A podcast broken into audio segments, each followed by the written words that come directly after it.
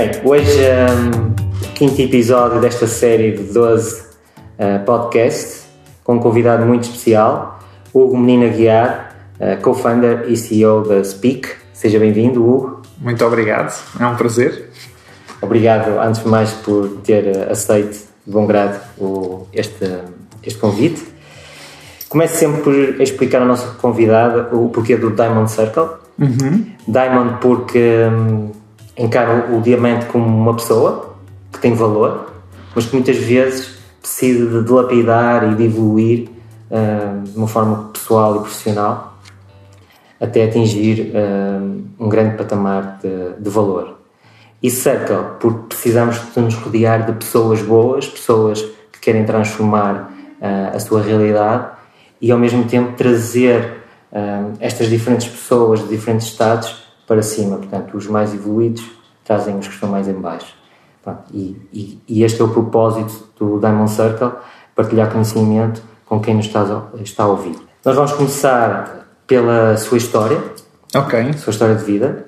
Depois uh, vou-lhe perguntar qual é o seu propósito. De seguida vamos passar para os 7 Mindset Secrets, uma fase de perguntas rápidas mais pessoais. E no final uh, vou-lhe fazer uh, uma pergunta mais genérica sobre a transformação pessoal e farei o resumo final sobre os seus 7 Mindset Secrets. Podemos começar já com a sua história? Claro que sim, vamos a isto. Um, então, eu, para começar com a minha história, vou contar uma história dentro da minha história. Okay. Uh, eu, quando tinha uh, 18 anos, fiz o Interrail. Uh, gosto bastante de viajar e comboio é de longe a forma de viajar para mim é preferida. E esse ponto não é o importante aqui. O importante aqui é que numa dessas viagens eu ia no comboio uh, e vi entrar um casal belga que devia ter mais ou menos 60 anos. Vinham com uma mala grande, pesada, vinham a arrastar aquilo como se tivessem viajado há imenso tempo e ficaram mesmo à frente do, do meu banco. E eu, quando viajo de comboio ou na altura, uh, usava um truque para, de icebreaker, para perceber se as pessoas queriam falar comigo ou não queriam falar comigo. O truque era muito simples. Era, eu levava uma caixinha de chocolates, ou um pacote de batata frita, ou o que é que fosse, e havia um momento em que eu tirava isso e partilhava. E as pessoas normalmente, quando querem falar, aceitam e metem conversa, porque aquilo funciona como um icebreaker. Se não aceitarem, quer dizer, Hugo encosta, não quer falar, podes dormir durante esta viagem, ou leu num livro, que também é fixe. E então eu fiz esse truque com esse casal belga. E eles queriam falar, e falaram imenso. E então eles de facto estavam reformados, estavam a viajar ao mundo, estavam a viajar ao mundo há três anos, uh, non-stop, e contaram muitas histórias das viagens que fizeram, mas houve um momento em que uh, a mulher olhou para mim e fez uma pausa como se quisesse que eu entendesse melhor aquilo que vinha a seguir do que tudo o resto e disse-me: Estamos a compensar o facto de termos passado a maior parte do tempo das nossas vidas a trabalhar em coisas que não gostávamos para comprar coisas que não precisávamos e para despertar o interesse ou agradar pessoas ou impressionar pessoas de que odiávamos. E esta foi a primeira vez que eu ouvi isto. Depois, ao longo da vida, ouvi coisas muito parecidas. Muito provavelmente tu também ouviste isto em diferentes momentos, mas esta é a primeira vez que eu me lembro. E esta ideia um, ficou sempre um bocadinho em mim, porque eu sempre tive o problema, ou o desafio, ou a preocupação de garantir que eu estava a tirar melhor partido do, meu, do uso do meu tempo. Uh, e, e, pronto, esta é uma história, eu já vou voltar a ela, mas eu fiz o percurso mais ou menos normal, andei em escola pública, estudei, uh, aos 14, 15 anos comecei a fazer voluntariado em diferentes associações, porque gostava e sou um bocado impact driven, gosto do sentido de propósito e de me sentir útil, portanto, em diferentes associações, fosse sobre animal liberation ou sustentabilidade ou o que quer que fosse, Fazia algumas coisas e E para mim, essas experiências de voluntariado seriam sempre um hobby. Uh, para mim, nunca entrou na minha cabeça nesse momento que eu uh, queria dedicar 100% do meu tempo profissional a impacto social, ou inovação social, ou resolver dos maiores problemas que enfrentamos nos dias de hoje. Então segui o meu caminho, fiz secundário, fui, depois entrei na nova em engenharia informática, uh, escolhi engenharia informática sem muito bem saber porquê para além do facto de ser bom em matemática e física, e portanto uh, depois acabei por gostar muito do curso uh, e, e o passo seguinte foi fazer o um mestrado, dei aulas na Nova, depois fui trabalhar para OutSystems e depois eu não era muito original, a maior parte dos, dos meus colegas na minha altura queriam todos ir trabalhar para a Google e portanto no dia em que me convidaram para ir trabalhar para a Google eu aceitei ir para a Google e fui para a Google também, e, portanto tive em Dublin, que é a sede europeia da Google, depois estive nos Estados Unidos, onde é a sede mundial, também tive lá uma experiência. E ao longo deste caminho eu ia sempre fazendo o check-in comigo próprio de estou a, ou, a, a maximizar a oportunidade e o nível de bem-estar que eu tenho pela forma como eu estou a usar o meu tempo, um, relacionado com a história inicial. E, e houve um momento em que a resposta como era normal, há muitos momentos em que a resposta é não e quando é não eu mudo e altero algumas coisas na minha vida. Um, eu acho que os nossos níveis de bem-estar são, são afetados por diferentes variáveis, de diferentes formas, em diferentes momentos do tempo. Por exemplo, no momento a minha felicidade, o meu nível de bem-estar pode ser mais afetado pela relação que tenho com a minha namorada, ou pela minha família, ou simplesmente por estar a dar a volta ao mundo, ou por realização profissional, ou pelos meus amigos, e estas variáveis afetam de forma diferente em momento diferente. E, e é importante nós sabermos isso, que é cada vez que fazemos esse check-in, perceber se alguma, alguma coisa alterou e calibrarmos a nossa vida para, para, para garantirmos que estamos o melhor possível a cada momento. Portanto, eu ao longo do caminho fui alterando algumas coisas na minha vida, mas nesse momento na Google houve uma, houve uma coisa que alterou que é eu estava a fazer como side project, um, como voluntário, um projeto uh, que era basicamente aquilo que vai dar ao Speak hoje, uh, nos dias de hoje, que era tentar ligar pessoas migrantes, refugiadas e locais a viverem na mesma cidade. Um, porque basicamente eu tinha percebido que as pessoas, quando mudam de, de cidade, normalmente têm um desafio grande em criar uma rede de suporte informal, fazerem amigos, às vezes há a barreira da língua. Eu próprio, mesmo que em condições privilegiadas, quando estava a estudar fora ou a, ou a trabalhar fora, senti isso. Então, todas aquelas outras pessoas que mudam de cidade ou de país por razões totalmente diferentes, em contextos muito mais complicados, sofrem exatamente o mesmo desafio de integração, mas com uma intensidade muito superior. E então eu queria ajudar aí. Um, e começámos a fazer coisas, eu comecei a fazer coisas dentro de uma associação com outros colegas, enquanto estava na Google, e as coisas estavam a correr bem. Começámos a ver casos de sucesso de pessoas uh, da Líbia que estavam sem amigos e que depois os melhores amigos delas, nas cidades novas delas, eram as pessoas que conheciam através daquele projeto, que, que depois, por causa disso, conseguiam encontrar trabalho, conseguiam encontrar informação sobre quando ir ao médico, uh, tradução de documentos importantes, portanto, toda essa transformação acontecia e eu comecei a sentir-me estúpido por não estar a tentar escalar este projeto, profissionalizá-lo e ajudar quantas mais pessoas melhor. E então foi nesse momento que decidi sair da Google para sistematizar a metodologia e criar um produto tecnológico que desse escalabilidade a este projeto, que na altura era, era organizado de forma manual, com Excel, e-mail e tudo isso. E portanto, uh, esse foi mais ou menos o caminho, de uma forma muito rápida até chegar ao Speak. Um, pode haver também aqui duas ou três coisas que fazem com que eu queira uh, arriscar para o Speak e sair de um contexto em que, pronto, tinha uma carreira internacional segura, com uma compensação financeira alta, um, com o ego protegido, porque é uma coisa que as pessoas consideram uh, ser uma coisa de sucesso, e, e há umas quantas coisas que me fazem, ou que me dão força para fazer essa mudança. Uma é, eu sou altamente apaixonado por tecnologia, pessoas e impacto, e também negócio e desafio de monetização e o Speak oferecia tudo isso. Portanto, há o desafio. Nós só vamos conseguir escalar se formos muito bons em automação e tecnologia. Dois, só vamos conseguir escalar também se conseguirmos monetizar e ser sustentáveis financeiramente. Três, pronto, é, é impact oriented, isso é óbvio, e é people oriented, isso também estava lá.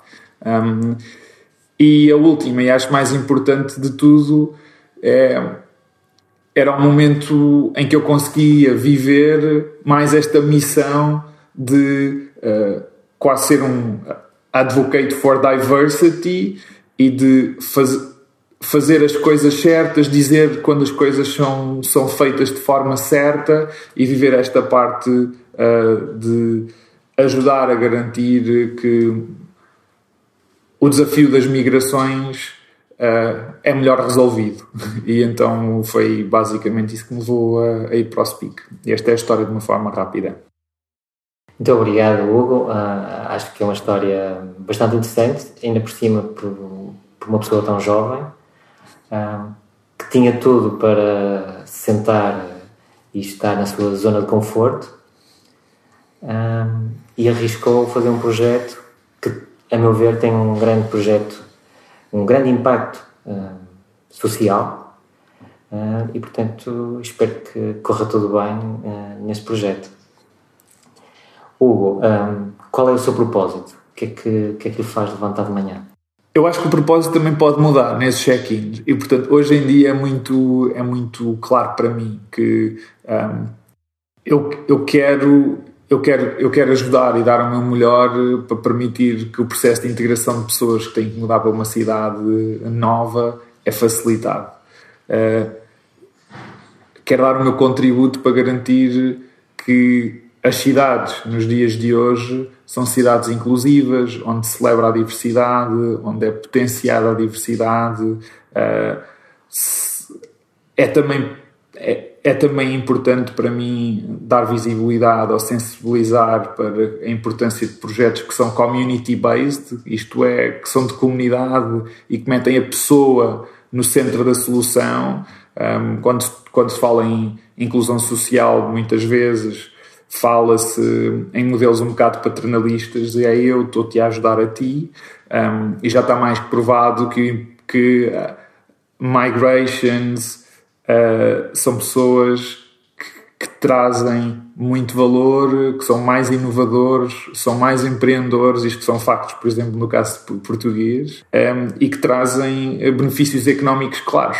E, portanto, essa parte de literacy ou sensibilização para trazer a verdade para cima do desafio das, que é as migrações em alguns países, infelizmente, portanto, isso, isso, é, isso também faz parte do, do, do propósito. Um, mas, mas é esse, portanto, ajudar a criar sociedades, sociedades que aceitam, valorizam e potenciam a diversidade. E a inclusão também. A inclusão, claro, claro. Já se percebeu que as exclusões em qualquer parte do mundo ah, não funcionam. Não, eventualmente vai dar um problema mais tarde ou mais cedo. Ok. Vamos passar agora para a nossa fase do podcast que é Set Mindset Secrets. Uhum. Gostava que nos falasses já do primeiro. Sim. Uh, o primeiro é Don't Go Alone, não vais sozinho. Eu, e é, a razão é muito simples. Não há forma nenhuma uh, de fazermos nada bem se não estivermos rodeados pelas pessoas certas. Um, um dia tu vais abaixo, não é uma questão de tempo, e no dia que fores em baixo é melhor que estejas rodeado pelas pessoas certas. Um, portanto, este é o primeiro. O segundo é perceberes exatamente porque é que estás a fazer aquilo que estás a fazer. E pela mesma razão do primeiro, que é um dia as coisas vão correr mal e se tu não, não tiveres a tua, a, tua, a tua base sólida, saberes exatamente porque é que tu comprometeste tanta coisa, a tua família, um, os teus amigos, a tua saúde mental, uh, tanta coisa, tu no dia em que fores abaixo isso vai, vai tudo embora e vais comprometer tudo o resto. Portanto, é, é importante tu fazeres um check-in contigo, contigo próprio e saberes exatamente porque é que estás a fazer o que estás a fazer. E pode ser ego, Pode ser o propósito, pode ser a causa, pode ser mil coisas, mas tu tens que saber o que é que é. Uh, se, não, se estiver perdido, uh, vai ser um problema. O terceiro, relacionado, é o, é o, é o tal momento do check-in contigo próprio, portanto, fazeres um check-in contigo próprio e é, Acho que já dei alguns exemplos durante a conversa sobre isso, que é eu, em determinado, em, em diferentes momentos da minha vida, devo perguntar a mim mesmo se estou a usar o meu tempo da forma correta. Um, porque as coisas podem mudar e aquilo que há dois anos me fazia sentir feliz pode ter mudado e hoje serem outras coisas. E that's ok. Eu tenho é que fazer esta pergunta para alterar a tempo e a todo momento maximizar o nível do meu bem-estar. O terceiro, portanto, é check-in with myself. Uh, o quarto é foco. Infelizmente há uma verdade cruel sobre tudo isto, que é quando nós dizemos sim a uma coisa, estamos a dizer não a todas as outras, e portanto tendemos a dizer sim a muitas, e, e, isso corre mal, uh, uh, porque não há. Falhares um projeto onde tu só deste 20% não quer dizer que o projeto seja um falhanço, quer apenas dizer que tu deste 20%. Uh, tu só podes dizer que o projeto falha efetivamente se, ter, se tiveres dado os 100%. E isto acho que explica o ponto do foco. Uh, o que traz alguma ansiedade e stress é quando tu percebes que quando estás a dizer sim a uma coisa, estás a dizer não a, toda, a todo o resto. E tudo o resto pode ser a família, pode ser as férias, pode ser outros projetos. E, e é, verdade, é verdade cruel porque mostra o custo de oportunidade que está atrás de um sim. Uh, depois, uh, quinto. o quinto é impacto. para mim. Um, o mundo hoje uh, e as pessoas hoje estão muito ainda à volta do lucro e mobilizam-se pelo lucro, o que não é um problema, não sou nenhum fundamentalista sobre isso. Eu ainda acho que as empresas que têm mais lucro são aquelas que estão a criar soluções que beneficiam mais o ser humano. Eu acho é que é triste pensarmos só nisso e acho que, e passarmos a vida toda a em trabalhos só pelo simples facto de ganhar dinheiro. Eu acho que esta geração e a próxima, e se calhar a que veio antes de mim, já está muito mais impact-driven, eu não sou exceção, e em tudo o que eu faço, eh, eu tento perceber se o uso do meu tempo vai para lá uh, do que coisas que são diretamente só para mim, como uma compensação financeira ou só o meu nível de bem-estar. Eu estou a usar o meu tempo para criar transformação em pessoas, em desafios, em o que quer que seja. Portanto, é impacto. Um, depois a, a, a sexta Sim. é equilíbrio, portanto é um balance que falhou muitas vezes ao longo do caminho e provavelmente vai continuar a falhar, mas pelo menos agora estou sensível à importância de que é o equilíbrio e o equilíbrio aqui é, é em diferentes perspectivas. Um, o equilíbrio pode ser em work-life balance, por exemplo, um, mas também pode ser como é que tu vives as coisas com intensidade, não é? Estar obcecado e, e e, a, a gastar toda a tua energia em alguma coisa de uma forma descontrolada, uh, podes ter um impacto rápido, mas, mas vá, vá, tem um preço. Portanto, é um equilíbrio também na forma como tu vives, a intensidade de cada coisa que, a que te entregas. É um equilíbrio também na perspectiva até de saúde mental, física, uh, aquilo que tu comes, os desportos que tu fazes é um equilíbrio no sentido lato de quase todos os verticais que podes, possas pensar. E a última, eh, e associada a isto, eh, é saúde, e é, não há forma de, de estares bem se não tiveres saúde e cuidares da tua saúde. E acho que quando nós estamos altamente excitados com, com qual, alguma coisa, é fácil comprometer saúde Uh, mas também quando começamos a estar estressados, a primeira coisa que nós começamos a prejudicar é a saúde. Começamos a comer mal, começamos a dormir menos, começamos a estar menos com as nossas famílias ou amigos, e isto tem um impacto na nossa saúde, claro. Portanto, a saúde tem a risco tanto nos dois extremos. Quando nós estamos, quando estamos muito mal, pelo menos foi assim, e os exemplos que eu tenho pessoais foram nesses dois momentos, ou estando muito bem ou estando muito mal. E, e pronto, estes são, são sete que considerei a serem os, os sete pilares ou, ou frases mais que têm ditado mais ou menos a forma como, como eu vivo.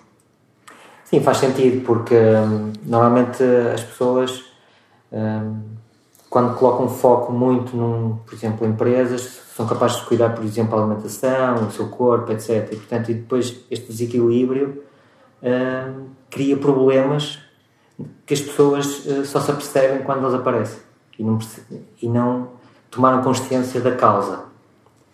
Ok, vamos passar agora para as perguntas rápidas. Uhum. Quote ou frase preferida? Um, esta frase já foi escrita ou dita pelo Dalai Lama, mas eu não tenho a certeza se é o, se é o, o autor, autor o autor correto. Uh, mas é se achas que és demasiado pequeno para teres impacto, experimenta dormir com um mosquito. um, e esta é, e eu acho que esta é muito importante e eu uso esta para de mobilização muitas vezes para as pessoas quando nós temos dúvidas que se o nosso tempo ou o nosso esforço em alguma coisa vai fazer alguma mudança. Um, gosto desta sim, esta é a primeira. Líder. Um, líder. Aqui eu tinha imensos para, para dar mas eu vou Vou, vou usar uh, um, um, que se calhar é mais de senso comum para toda a gente, ou mais democrático, mas que, que, é, que é o Steve Jobs, uh, pela, um, pelo, pelo foco e por todas as coisas más e boas que foram sendo ditas sobre, sobre o Steve Jobs e como ele nos inspirou uma, uma geração inteira sobre, pela forma como trabalhava e como era focado. Sim.